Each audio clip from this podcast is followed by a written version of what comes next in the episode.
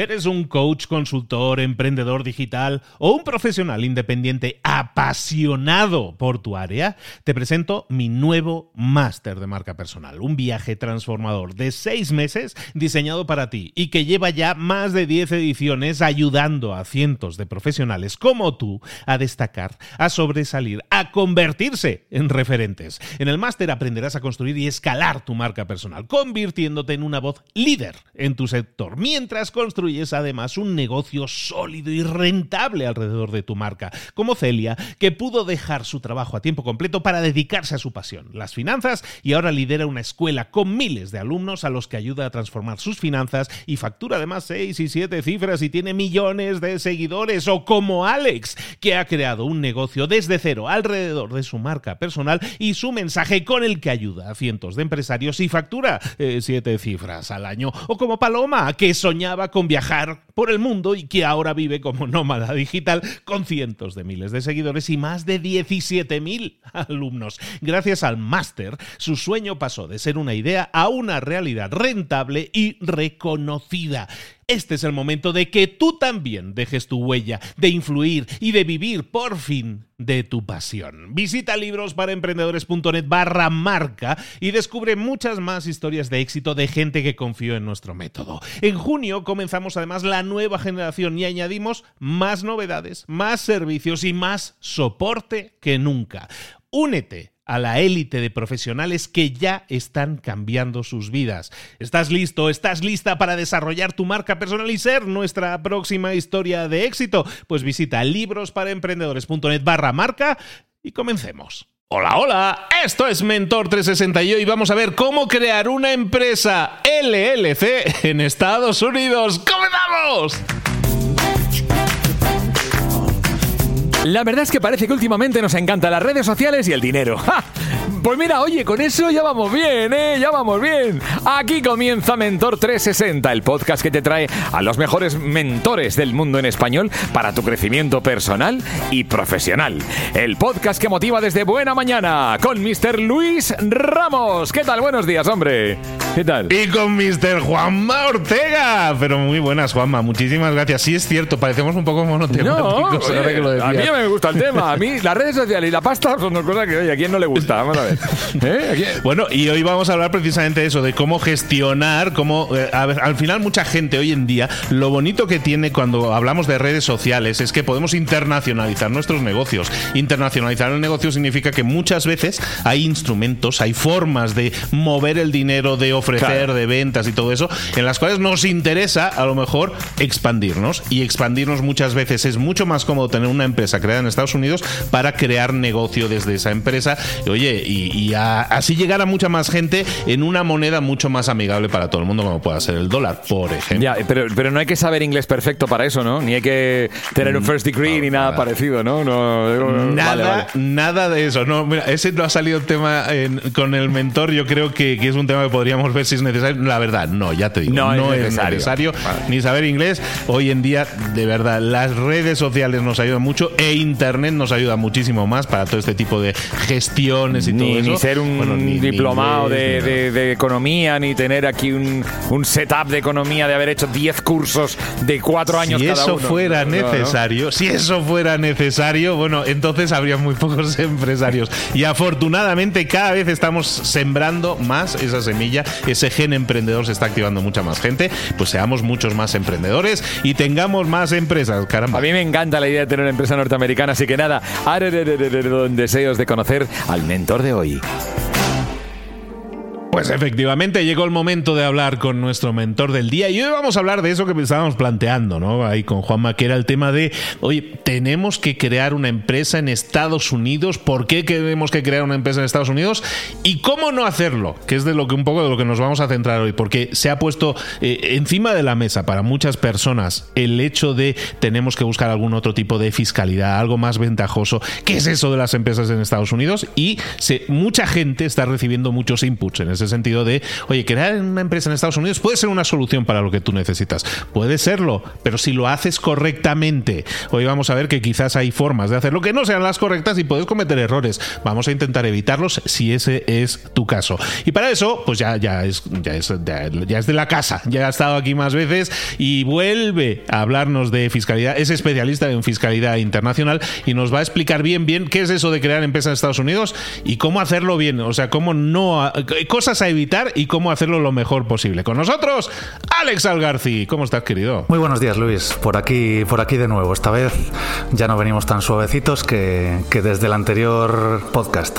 Dimos un poco de awareness, de conciencia de las opciones que había y a estas alturas del año ya eh, esto está siendo una avalancha por todos los niveles. Eh, hay mucho divulgador, entonces vamos a ver cómo podemos aterrizar esto un poquito y que se haga de forma menos alocada es un poco lo que estábamos diciendo, ¿no? Hay muchas personas, en tu caso, porque atiendes mucho a cliente en España, pero también cliente internacional en otros países, personas que están diciendo, yo quiero una, una, una, mejor fiscalidad, una que no, ya no te diría mejor fiscalidad, una que no me ahogue tanto como la que me está ahogando. En España ahora expresamente es un tema fuerte, es un tema que está encima de la mesa para todo empresario, para todo profesional independiente, para aquel que esté generando ingresos fuera de un empleo, digamos, para los que están con el empleo ya ni se diga también pero sobre todo también pasa en México, yo vivo en México, pero también pasa en Colombia, en Argentina, ni se diga. Hay muchas cosas que la gente ve, que hay muchas cosas que la gente ve y es que en mi país estoy un poco eh, con el agua al cuello, vamos a decirlo así, lo vamos a dejar ahí ya sin,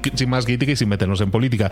Están con el agua al cuello con tema de impuestos y tal y buscan soluciones más ventajosas. Una de ellas es empresa en Estados Unidos. Alex, eh, ¿cómo no estropearlo? ¿Cómo, ¿Cómo no hacerlo mal cuando que estamos buscando crear una empresa en Estados Unidos? Bueno, eh, la realidad es que la gente, bueno, empresa en Estados Unidos vamos a aterrizarlo en LLC, porque hay muchos tipos de empresas.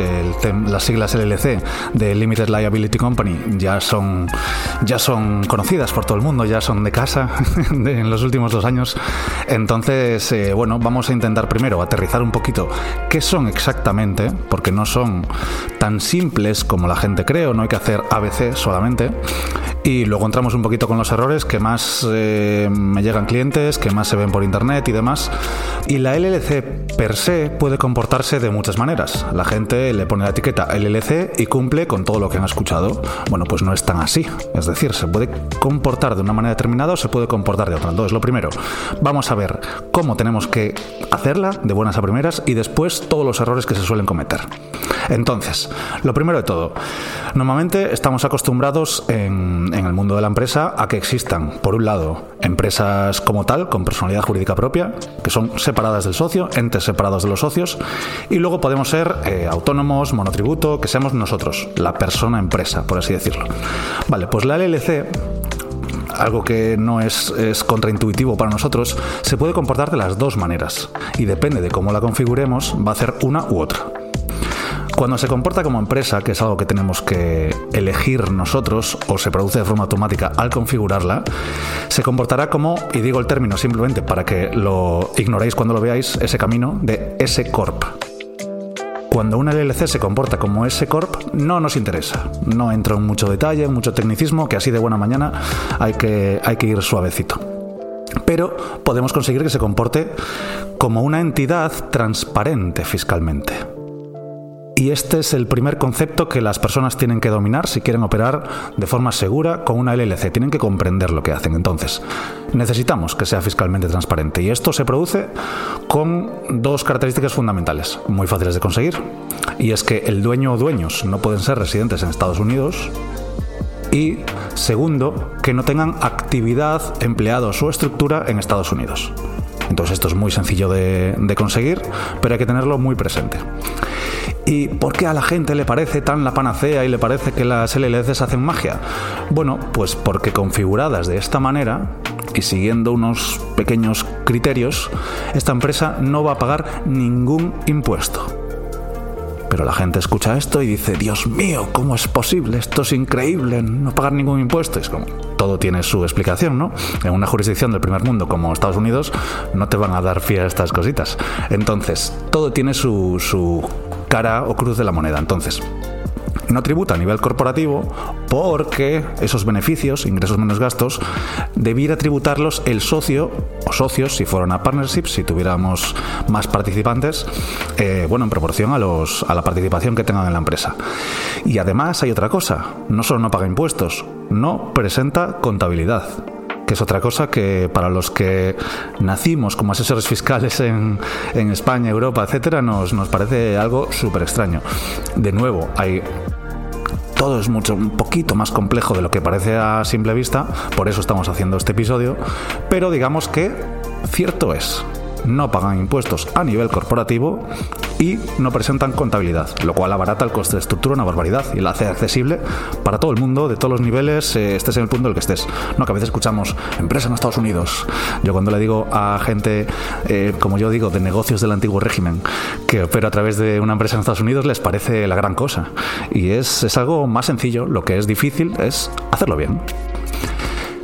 Está, a ver, para aterrizarlo, porque se usted se me va a lo técnico. A ver, estamos hablando de que yo que vivo en México, o tú que puedas vivir en España, o tú que puedas estar escuchándonos y vives en Argentina, o en Chile, o en Uruguay, tú puedes crear una empresa en Estados Unidos para tus actividades comerciales, ¿no? Para un tema comercial de venta, ¿no? Te estás vendiendo cosas.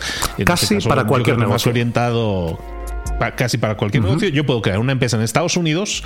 Si yo no vivo en Estados Unidos, si yo no tengo oficinas, si yo no tengo empleados en esa empresa, simplemente tengo la, la figura jurídica de tengo una empresa creada ahí, con eso yo no pago impuestos. Eso es lo que estás diciendo. A nivel corporativo. Y eso es. A nivel la empresa, bueno, yo no pago. Sí, la empresa no presenta la eh, contabilidad, no paga impuestos. Exactamente. Básicamente es lo que estamos Exactamente, diciendo, exactamente. Y cuando se divulga, la información se corta en este punto. no, no va más allá. Y, Entonces todo esto suena claro, como tú dices, bueno, esto es el mago de Oz, el mundo en color, del blanco y negro pasamos al color, ¿no?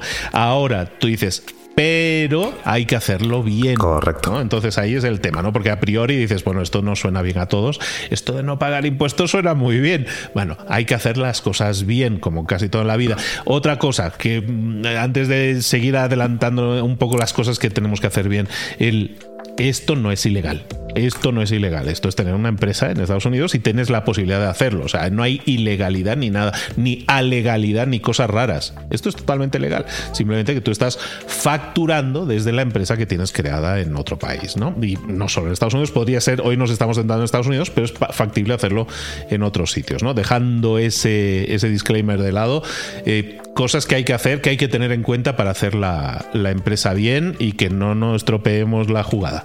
Perfecto, pues antes de meternos ya en los errores, que, sé que voy a, voy a hacerle daño a alguno así de buena mañana y no sé si van a dejar de escuchar Mentor 360 por los disgustos, pero antes de nada, lo que, lo que quiero decir es, bueno, no tributan a nivel corporativo porque son los socios en su país donde viven los que debieran tributar por estos rendimientos. ¿Qué pasa? Aquí hay varias cosas. Tres cosas, vamos a decir. Sin meternos en mucho tecnicismo. Tres opciones o las tres grandes cosas que hace la gente. Y la primera de ellas es, ok, la tributo en mi país de origen. Y punto, y listo. Ojo que esto puede ser más gravoso que, que, tribute la empresa, pero es una opción, es la opción 100% legal y sería todo perfectamente correcto y se puede hacer.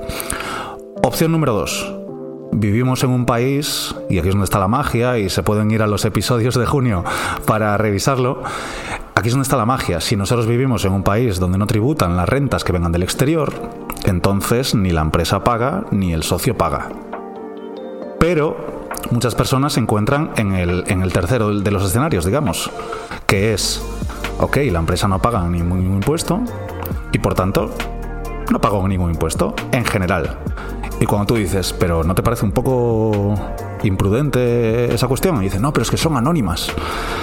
Vale, pues la parte del anonimato también la vamos a tratar hoy, que, yo creo que se ha visto mucho Harry Potter y, el mundo es un poquito más complejo de lo, que, de lo que puede parecer a veces. Entonces, voy a hacer un gran esfuerzo por no meterme en tecnicismos, que yo, por ejemplo, Mentor 60 siempre lo escucho en la ducha, así que vamos a entrar un poquito ya en materia. Entonces, el primero de los errores. El primero de los errores es el no comprender cómo tributan, es lo que venimos hablando ahora. Es un gran error, de verdad, porque debemos comprender cómo funciona una empresa. Es algo serio. Gente dice, voy a hacer un negociete, pues monto una LLC. Es como, ok, si es un side project, una cosa pequeñita mientras empiezas. A poco que sea serio, por favor, haced un esfuerzo serio por entender lo que hacéis, de verdad. Ah, mira que suelo usar un tono jovial y alegre, pero este tema es muy serio, de verdad.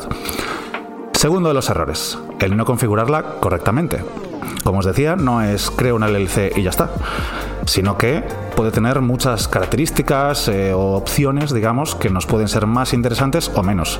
El primero de ellos, podemos cometer un error y que no sea transparente y no pagamos impuestos y entonces ahí viene la IRS, bueno, la Hacienda de Estados Unidos, a petar en nuestra puerta y si os asustan las haciendas eh, europeas y latinoamericanas, no tengáis problemas con la americana porque es de las más complicadas y de las que más recursos tienen. Y luego muchos otros errores. Por ejemplo, hay gente que al rellenar el papeleo de la, de la empresa, al crearla o cuando la crea a través de un proveedor externo, no indica que es extranjera. Es decir, hay varios apartados de direcciones y siempre ponemos los de Estados Unidos. Ok, pues entonces cuando vayas a abrir cuentas bancarias te van a pedir datos de Estados Unidos, números fiscales, te van a pedir utility bills, que son como facturas de suministros para probar que operas allí, y de repente te das cuenta de que no puedes abrir cuentas bancarias. Y tienes que reescribir el papeleo, gastarte otra vez más o menos el mismo dinero que te costó hacerla para tenerlo, tenerlo bien. Entonces, son cositas sencillas, pero que, hay que tener en cuenta y no, y no creer que esto, no, no sobresimplificar, digamos, estas cuestiones. La tercera es súper típica en, España, México, Argentina, Colombia, todo países de alta represión fiscal, que decimos, ok, tengo una empresa creada en un estado anónimo, ¿no? Delaware, Nevada, Wyoming, Nuevo México. Y en esos casos decimos, vale, estoy blindado. Bueno, me voy a abstener de el la palabrota que se me iba a escapar. El anonimato no es total per se. El, anonimato tiene tres patas en este caso. ¿Vale? Yo no, aquí no vengo con juicios morales de ningún tipo. Os explico información de manera aséptica. Primero están los registros mercantiles, que es donde creamos la empresa. Esa parte la tiene todo el mundo clara. ¿no? Son los cuatro famosos: Delaware, Nevada, Wyoming y Nuevo México. Pero ¿qué pasa? Que nosotros creamos la empresa, el registro mercantil es privado, no se puede acceder a quiénes son los titulares de una empresa e incluso podemos hacer que en ese registro al que no se puede acceder ni siquiera figuremos nosotros. Y se puede hacer de forma legal. Lo que sucede es que esta es solo una de las patas. Porque en el registro se te permite, pero cuando llegues al banco y le digas, señor banquero, ¿me abre usted una cuenta bancaria? Y le dirá al señor banquero, eh, querido cliente, yo tengo una ley de prevención de blanqueo de capitales que debo cumplir a usted le tengo que identificar. Entonces, el registro no nos identifica, pero el banco sí. Y además los bancos comparten información. Por si alguien no lo sabía, lo siento. Pero los bancos comparten información. Hay formas de evitar esto, hay formas de eh, reducir mucho el riesgo, pero esto existe y tenéis que saberlo. Los que estáis operando con LLCs y con vuestros bancos normales en euros cobrando a nuestros clientes, de verdad que me sabe mal, ¿eh? Pero Vuestro país de residencia lo sabe. Otra cosa es que no lo consulte o que seamos pequeñitos. Y por último estaría la tercera pata del anonimato, que es cómo operamos nuestra empresa. En el proceso de mover dinero, de facturar, es cuando dejamos rastros, si no lo hacemos bien, entonces, pues bueno, digamos que hay que optimizar estas tres vías si lo que queremos es que el anonimato sea cercano a completo. Entonces, bueno, podemos unir este error con, con, la, con el error número 4 que más me encuentro, y es crearla en el estado erróneo. En Estados Unidos, como bien sabéis, tenéis muchos estados. Es cierto que mucha gente se agarra a estos cuatro que he mencionado, repito, Delaware, Nuevo México, Wyoming, Nevada, pero puede haber otros que también sean interesantes. Eh, por ejemplo, yo opero en Florida por una cuestión eh, reputacional, porque también se puede conseguir un anonimato que no necesito, pero se podría de forma secundaria, aprovecho para explicarlo, para que no solo os cerréis a esos estados. Pero, por ejemplo, Em, vamos a pensar en Delaware, que es un poco el más famoso de todos. Bueno, el problema de Delaware es que a veces, si operamos con jurisdicciones del primer mundo, digamos que tiene una fama que hace más, em, digamos, hace más susceptible a las distintas haciendas a querer investigar un poquito más. Entonces, por eso está habiendo una derivación hacia Wyoming, Nuevo México, etc.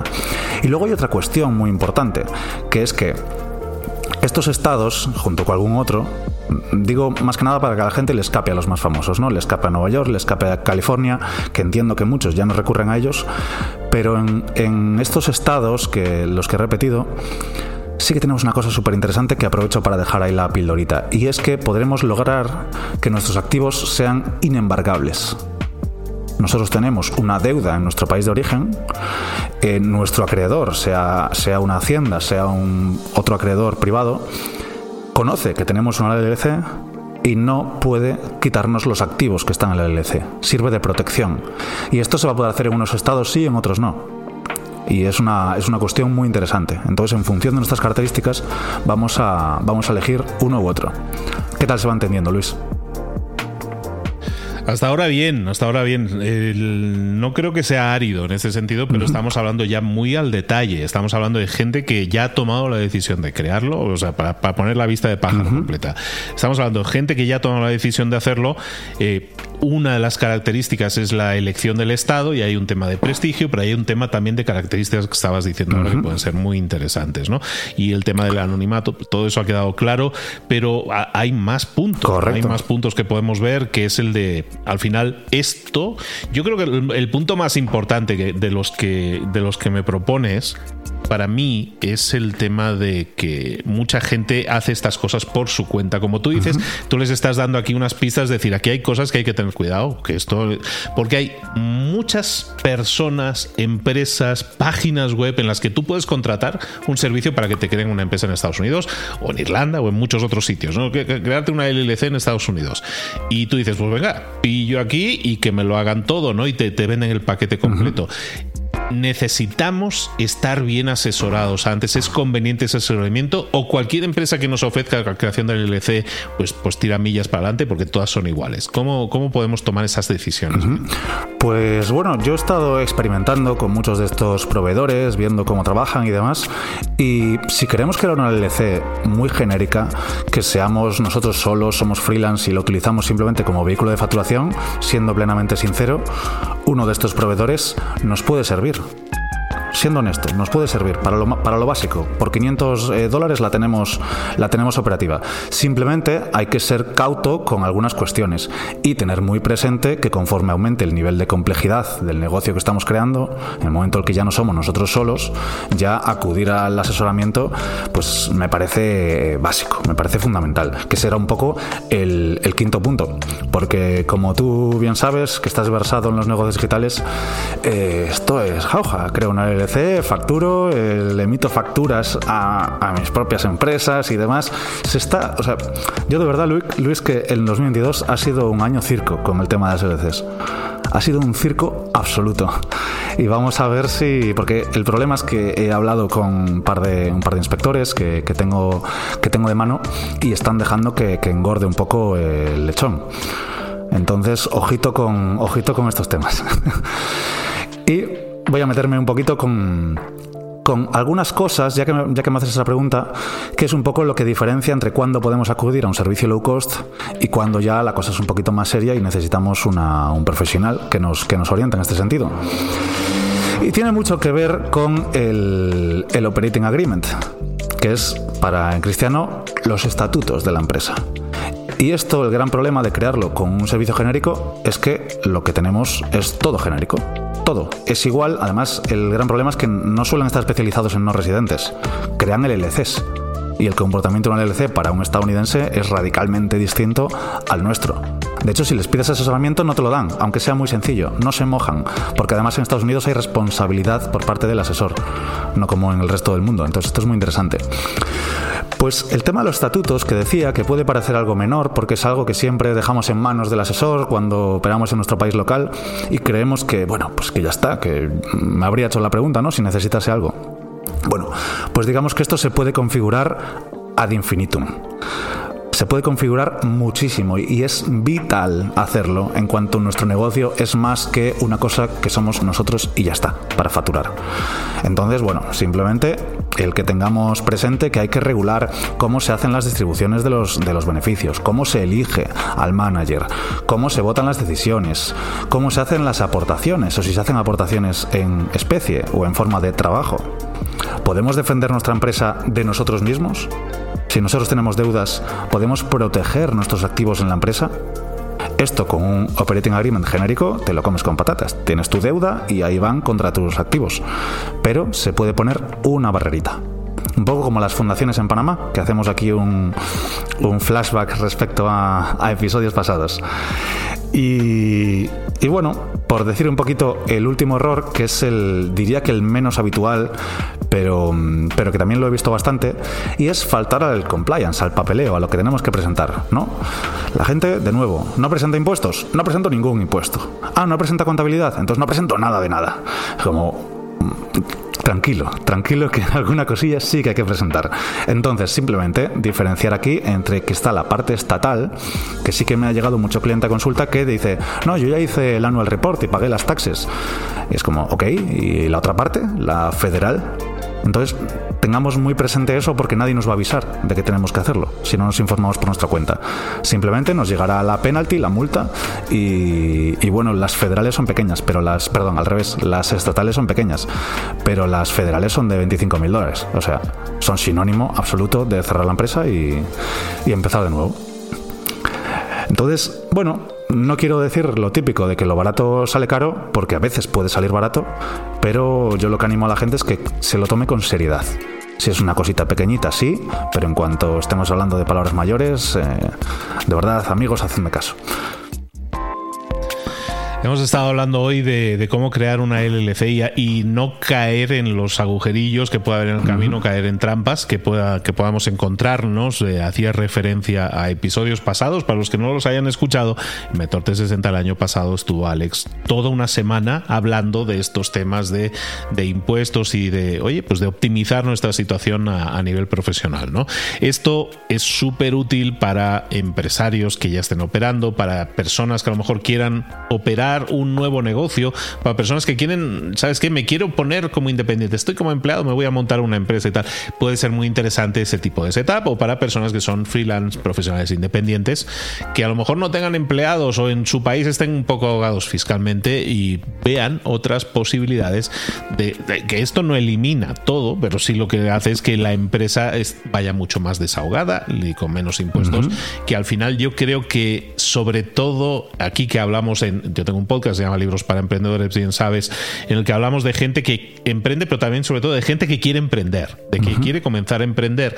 En muchos países no es nada amigable para la persona que comienza a emprender el inicio, ¿no? Porque tiene mucha presión fiscal, incluso al inicio, ¿no? Hay otros países en Europa y en otros sitios en los que eso no sucede. Es mucho más amigable, se es mucho más amigable con el, con la persona emprendedora que quiere comenzar algo, ¿no? A generar un, un beneficio también para la sociedad. Y, en estos países en donde vivimos, pues normalmente en habla hispana eh, todos cojeamos un poco de lo mismo. ¿eh? Entonces es interesante ver que esto para muchas personas que decían, ¿sabes que me interesaría comenzar a emprender o tengo esta idea de negocio? A lo mejor hacerlo aunque fuera al principio de esta forma, fiscalmente puede ser mucho más aire para tus pulmones, sobre todo al inicio, que a lo mejor vamos Incluso a nivel de estructura. ¿no? A nivel de estructura es más, es que suena exótico, pero en realidad es más barato. Por ejemplo, en el caso de España, desde luego, que es más barato llevar una LLC que llevar una SL. Y a nivel, y a nivel pues, de Latinoamérica, antes de, antes de acabar, es una herramienta que se utiliza mucho no solo por fiscalidad, sino que el, el, usuario de Latinoamérica, el gran problema es que cuando vende a Europa o a Estados Unidos o a otros mercados, muchas veces tienen dificultades con, en el plano financiero, accediendo a bancos y demás. Entonces la LLC a veces es un vehículo estupendo para conseguir esto, porque a una LLC sí que le dan, sí que le abren las puertas de, muchos más bancos eh, europeos y americanos. Súper. Oye, pues eh, lo vamos a dejar aquí para personas que puedan tener dudas, consultas al respecto. Eh, voy a intentar enlazaros en, la, en las notas del episodio, para los que escuchéis en plataforma de podcast, enlazaros eh, el, el, punto de escucha de los episodios anteriores para que podáis acudir a ellos para tener una visión mucho más completa. Y también dejaros enlaces para, para contactar con Alex o para seguirlo en sus... sé que ahora estás en Instagram creciendo mucho, contestando muchas preguntas, muchas dudas a personas, ¿no? Sentido. Gracias a otros compañeros también del, del máster. También, también. Alex también fue alumno del máster de marca personal también. Pues nada, en Instagram, alex Alex barra baja algarci, perdón, o si no, me escribís un correo a alex.algarci.com. Listo, pues ahí tenéis las coordenadas de Alex, seguirlo eh, y si tenéis dudas, consultas, esto es para mí, esto no es para mí, simplemente por redes sociales podéis tener unas respuestas rápidas, yo creo, a esas preguntas.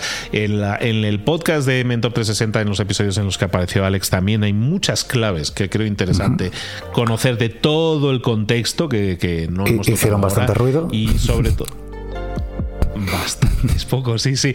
Eh, fue, sí, representa un terremoto eh, para muchas personas, pero yo creo que también un poco de luz, ¿sabes? Eh, lo hemos hablado, incluso sin meternos en, temas políticos, hemos hablado muchas veces, Alex y yo, en privado, de, que la situación a veces es demasiado ahogadora. O sea, ya no es que sea ahogadora porque no, es que es demasiado. O sea, ha llegado un punto que en muchos países no se está pretendiendo que a alguien se le ocurra emprender entonces, para alguien que como yo tiene alto contacto con emprendedores, es, muy frustrante, ¿no? Que mucha gente diga, tengo una gran idea, tengo algo que me gustaría llevar a cabo y no lo estoy haciendo porque es que no veo viabilidad de hacerlo, o sea, ni económicamente no me da el pulmón económico para llegar a eso, ¿no? Entonces, estas alternativas yo creo que para mucha gente pueden ser un, un rayo de luz porque hay yo creo siempre firmemente que un país se construye a base de emprendedores, de gente que emprende. Entonces, si no lo favorecemos, pues eh, aquí estoy yo con la bandera, ¿eh? pero si no lo favorecemos, ¿esto qué va a suponer? Pues que cada vez haya menos, entonces ese país, ese país cada vez será menos rico va a sufrir más, va a estar más deprimido. Intentemos solucionar eso, ¿no? Intentemos seguir emprendiendo, seguir queriendo a nuestro país, pero también querer emprender, porque querer emprender para mí es querer mejorar tu país, ¿no? Y perdona ahí por el, por el discursillo, pero creo que es necesario que, se planteen estos temas de forma abierta y no como muchas veces señalando como que somos malos, eh, que somos, somos muy poco patriotas al pensar en estas cosas. Yo creo que al contrario, yo creo que muy al contrario, lo que queremos es un bien mayor. Bueno, eso sería, sería otro tema, otro, otro día lo hablamos si queréis, lo hacemos de Por favor, me encantaría, me encantaría entrar ahí. No te quito. ahí sí, como luego pasa por YouTube. Hay amigos youtubers que luego los Yo es que no quiero que te cancelen, pero. bueno, lo vamos a dejar aquí. Alex Algarci, muchísimas gracias. Alex Subrayado o guion bajo Algarci, ahí lo encontráis en Insta. Y, nada, te espero aquí muy pronto, Alex, de nuevo, para que sigamos hablando de, este tema, ¿no? De fiscalidad internacional y de todas las perspectivas nuevas que nos pueden ayudar a ser emprendedores o a ser mejores emprendedores. Alex, un abrazo. Un abrazo, Luis, muchas gracias. Ahí va mi like. ¿Lo pillas, Luis? Pilladísimo, muchas gracias. Bueno, parece que estamos jugando siempre en casa porque entrevista que hacemos, entrevista que nos das like, Juan Mortega. A ver, vamos a ver, es que es interesantísimo el tema y a ver si lo he entendido bien. La mejor forma de tener una empresa norteamericana, por ejemplo, es a través de una LLC. O sea, la, Limited. Eh, ¿Cómo era? Limited eh, Liability. Es como, es como responsabilidad limitada. Eso es. Eh, me gusta. La responsabilidad limitada está muy bien. Ya ofrece muchas ventajas como responsabilidad limitada para los propietarios, protección de los activos personales, la fiscalidad es más favorable, hay más flexibilidad. Y lo que decía nuestro invitado, Alex, decía, oye, hay que tener cuidado al crear una LLC para asegurarte de que se haga de forma correcta, que cumpla todas las leyes estatales, las federales, está registrando la empresa en el estado correspondiente, contratando a las personas adecuadas si es que las tienes que contratar, manteniendo los papeles, los registros necesarios. Eh, hablando de los papeles, yo creo que hay una cosa muy importante y esto también llega con las emociones. Nunca hay que perder los papeles. Eh, bien, eh, dicho esto, me, quedo, me quedo con lo de que Hacienda, me encanta, dice, Hacienda está esperando a que engorde el cordero. Este aviso que nos ha hecho Alex yo creo que es muy interesante para todos, cuidadito. Ya sabemos las dos grandes verdades de este país. La justicia es igual para todos y Hacienda somos todos. O sea que defraudar, los únicos que nos defraudan son los políticos, eso está claro. Y no hay que hacer como el equipo A que cobraba en B que lo barato puede salir caro. Claro, pero el, gran mensaje que hay detrás de eso también es que tenemos que tener en cuenta que hay muchos otros esquemas hoy en día que son mucho más internacionales y que nos permiten, oye, eh, crear estructuras empresariales. Al final esto suena así como muy serio, pero que nos permite al final es operar en muchos países de una forma mucho más fluida. Y de eso se trata eso. Y que quede siempre muy claro, todo dentro, todo es 100% legal. Eso todo es. esto se puede hacer, es 100% legal, que aquí no hay nada raro, ¿eh? que aquí no hay nada, es que luego la gente se piensa Sí, cosas raras. que no es así. no tal. es así. No, no, no. De hecho, Nada. dentro de la legalidad, si lo buscas un poquito, se pueden hacer un montón de cosas. Que nadie cometa un crimen. De hecho, Luis, he encontrado la canción adecuada, que se llama precisamente, para la sección de música que todavía no conoces, No Crime, sin crimen, The Devil's Sway. Escucha, escucha.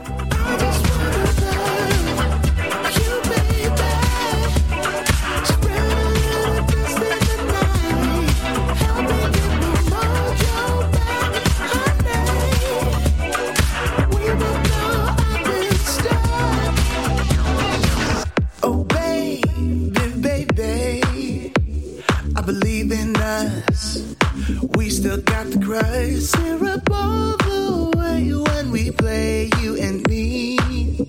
Ah, what can I say? You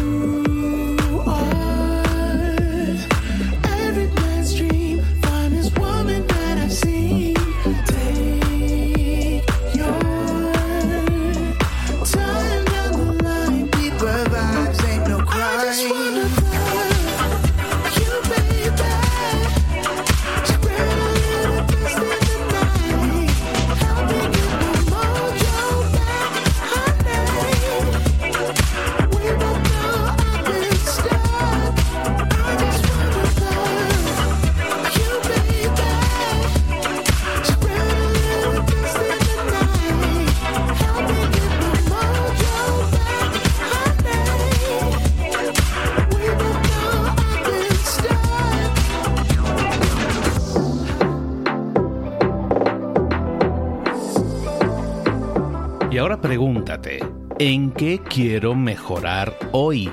No intentes hacerlo todo de golpe, todo en un día. Piensa, ¿cuál es el primer paso que puedes dar ahora mismo? En este momento, quizás. A lo mejor te lleva dos minutos hacerlo. Si es así, ¿por qué no empezar a hacerlo ahora? ¿Por qué no empezar a hacerlo ya, en este momento? Ahora, cierra los ojos. Respira hondo y repite, sé lo que tengo que hacer. Sé cuál es el siguiente paso. Voy a darlo en este momento. Piénsalo, siéntelo y hazlo.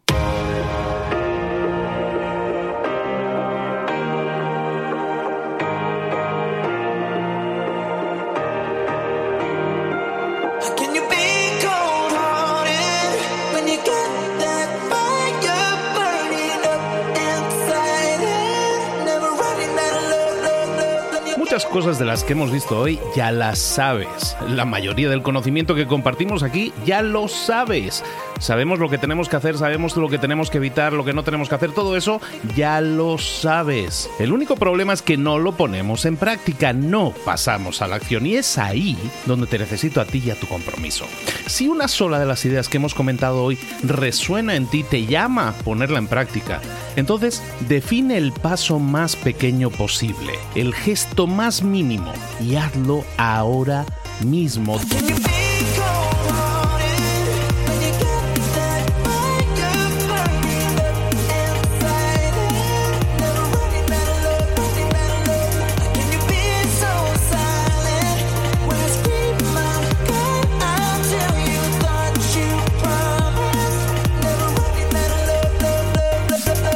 Hablo de crecimiento personal, pero también de crecimiento profesional. Expandir tu red de contactos, mejorar tus relaciones con los demás, aprender alguna cosa nueva, poner en práctica una pequeña técnica que te ayude. Todo suma, pero solo suma si lo pones en práctica. No si piensas en ponerlo en práctica. Pensar en ponerlo en práctica no sirve, tienes que ponerlo en práctica, pasar a la acción.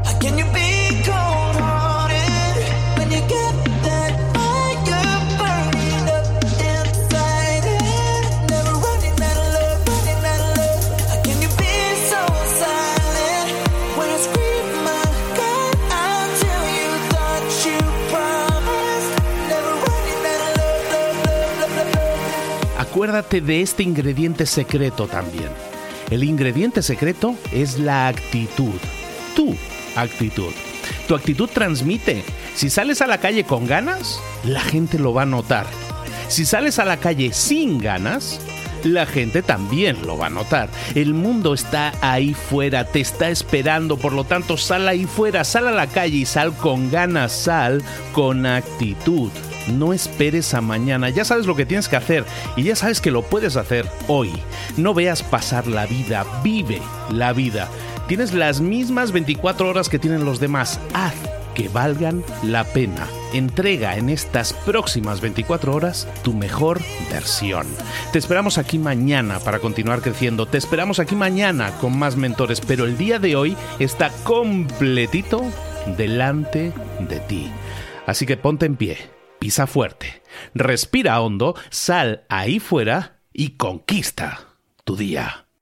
¿Eres un coach, consultor, emprendedor digital o un profesional independiente apasionado por tu área? Te presento mi nuevo máster de marca personal, un viaje transformador de seis meses diseñado para ti y que lleva ya más de 10 ediciones ayudando a cientos de profesionales como tú a destacar, a sobresalir, a convertirse en referentes. En el máster aprenderás a construir y escalar tu marca personal, convirtiéndote en una voz líder en tu sector, mientras construyes además un negocio sólido y rentable alrededor de tu marca, como Celia, que pudo dejar su trabajo a tiempo completo para dedicarse a su pasión, las finanzas, y ahora lidera una escuela con miles de alumnos a los que ayuda a transformar sus finanzas y factura además seis y siete cifras y tiene millones de seguidores, o como Alex, que ha creado un negocio desde cero alrededor de su marca personal y su mensaje con el que ayuda a cientos de empresarios y factura eh, siete cifras al año, o como Paloma, que soñaba con viajar por el mundo y que ahora vive como nómada digital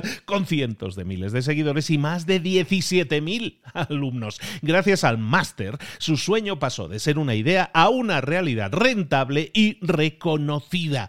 Este es el momento de que tú también dejes tu huella, de influir y de vivir por fin de tu pasión. Visita librosparaemprendedores.net barra marca y descubre muchas más historias de éxito de gente que confió en nuestro método. En junio comenzamos además la nueva generación y añadimos más novedades, más servicios y más soporte que nunca.